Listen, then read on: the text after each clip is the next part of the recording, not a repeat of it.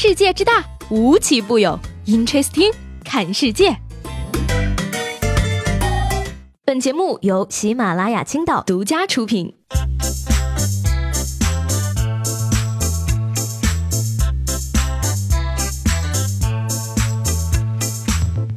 Hello，各位好，欢迎收听本期的 Interesting，我是西贝。掰着手指头数一数呢，距离我们上次见面已经过去呃五天了。正所谓一日不见如隔三秋，这十五个秋天过去了，不知道大家考完高考了吗？这个假期呢，对我而言最重要的一件事情呢，就是我决定要买车了。作为人生中的第一辆车呢，我决定对自己好一点，先买上一辆法拉利。根有网友爆料呢，最近淘宝拍卖上呢推出了一辆法拉利五九九，起拍价仅一千七百零一块钱，而保证金呢也低至三百四十块钱。第一次感觉买法拉利。我有瓜了，很多人都在纠结，这么便宜的法拉利肯定没有发动机，买回来也是一堆废材。怎么说呢？只能说你还是太缺乏经商头脑了。你看呢？想赚钱，你可以选择卖破烂。法拉利五九九呢，重约一点六吨，根据一千七百零一的价格呢，折合一斤车为五毛三分钱。现在废铝合金的价格为六块钱左右一斤，卖了它净赚一万八呢。想发家致富，你可以搞个广告牌，微商拍照，一张十块。相信我不出半年，你就能在。北京的二环边上盖别墅了，Oh my god，这也太划算了吧！这还是当下最流行的烂番茄色，也太好看了吧！买它，amazing。所以说呢，赚钱是门学问，只要你机灵，处处都是赚钱的路子。当然了呢，也有些路子是写在法律条文里的，我劝你要慎重。最近啊，这个宁波的警察叔叔呢，在火车站抓获了两个逃票的人。根据调查呢，这两人是情侣那，他们通过伪造幺二三零六订单短信的手段呢，逃票了四十多次，省下了一千四百多块钱。而值得一提的是呢，这两位男的呢是医学博士，女的则是一家贸易公司的会计师。博士伪造购票短信，携女友逃票四十次。刚刚高考完的同学们听好了哈，学医要谨慎，就算你读到了博士，照样买不起火车票啊！哎呀，真是白瞎了这个学历。你说也是上了几十年学的人了，连最基本的遵纪守法都没有学会吗？强烈建议啊，医院联网诚信系统，对于有诚信问题的医生一律不用。毕竟坐个车都爱占小便宜的人，医德也未必能好到哪儿去吧。这位女会计也是，怎么着？平时假账做多了，做出职业病来了，看见什么都想搞个假的，都是把左脸皮撕下来贴在右脸上的人，一边不要脸，一边二皮脸。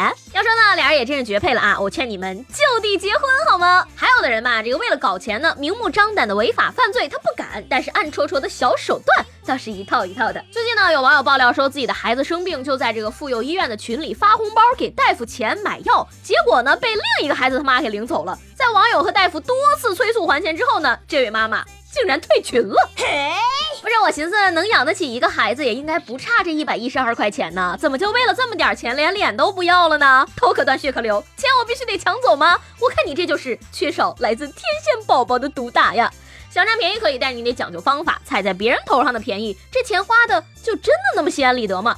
最近的一张落款为山东省广饶县道庄派出所的证明火了，因为包装开裂少了一个芒果。四十八岁的圆通女快递员自费赔偿了用户一整箱，但是最后呢，她仍然遭到恶意投诉，并被扣除工资两千块钱。快递员呢，为了求得谅解，直至下跪，而这位投诉者却拨打幺幺零，要求民警将他带走。随后呢，民警便发了这张证明，建议圆通退还被扣的工资，并且将这位投诉者加入黑名单。都说拿人手软，吃人嘴短，因为快递箱坏了生气投诉可以理解，但是你拿了人家赔偿的一箱芒果还要投诉，你说你自己不是故意的，我都不信呐。生活不易，都是出来讨生活的，何必这么得理不饶人呢？更何况从你收下人家赔偿的那箱芒果开始，理就已经不站在你这边了。真心奉劝呢，各位已经为人父为人母的朋友们，给孩子当个榜样吧。你的行为真的会影响孩子一生的。说这个，有一位小凡同学呢，刚大学毕业，但是他并不想踏入社会找工作，而是希望呢能寻找一位好心人借他两百万来规划自己的未来和孝顺父母，并且他表示呢说，只要有人肯出这个钱，要怎么样都可以，甚至也可以托付终身。呃，那什么，姐妹儿，不用你当牛做马，也不用你任劳任怨，我就想知道这钱你打算什么时候还，分几期还，利息多少，逾期了怎么办？讲真的，我其实有点分不清你这到底是在预支包养费，还是预支彩礼钱了。别的大学生毕业之后最值钱的是脑子，而你毕业之后最值钱的，也不知道你爹妈看到你这么孝顺会不会开心呢？说真的，这个钱不是这么个来法，丢自己人不说，也没省出来多少啊，凑起来都不够买那个法拉利壳子的呢。各位要真的想赚钱呢，我给你们指一条明路，合理合法还贼健康那种。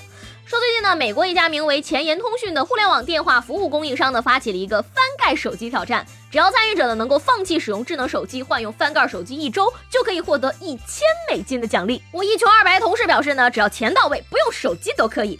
至于我呢，其实钱不钱的不是很在乎，毕竟我已经有法拉利了。主要是呢，我就想体验一下没有智能手机的生活。当然了，下一批的高三学子们也可以来试一试，搞不好能直接把公司搞破产呢。不过呢，大家也别太乐观，等到你真正放下智能手机，拥抱翻盖手机的时候呢，你大概就会明白什么叫做。臣妾做不到了。说起来呢，真的是很羡慕刚高考完的这群孩子了，不考虑赚钱的事儿不说，还有三个月的超长假期。前两天呢，就有同学问我说，高考结束了，我应该去打工实习锻炼呢，还是吃喝玩乐享受快乐的时光呢？在这儿呢，我想对各位刚刚高考完的小朋友们说啊，好好玩吧，以后啊，打工的日子还长着呢。高考结束之后呢，不少班主任也是一改往日严肃的作风，露出了沙雕的一面。有的老师呢，甚至学会了带头造反。说最近呢，山西一个高三的班主任呢，包下了整个网吧，带全班学生打了一个通宵的游戏。根据这个班主任介绍呢，说他高一刚带这个班的时候啊，曾经承诺说，只要高中三年期间不去网吧，高考完就包场，请全班同学玩。哎呀，真的是非常的羡慕这个班主任了啊！像我们当时的班主任都不一样了。还记得高考完那天呢，他神秘的把我们拉到一个屋子里，然后挨给我们对答案呢。真的可以说是别人家的班主任了。也希望呢，这些孩子们能够记住这个晚上，以后的日子里呢，也要好好学习，向着自己的目标前进。不要说目标太远，万一实现了呢？就在就在秋天的梦里，我又遇见你，总是不能忘记你。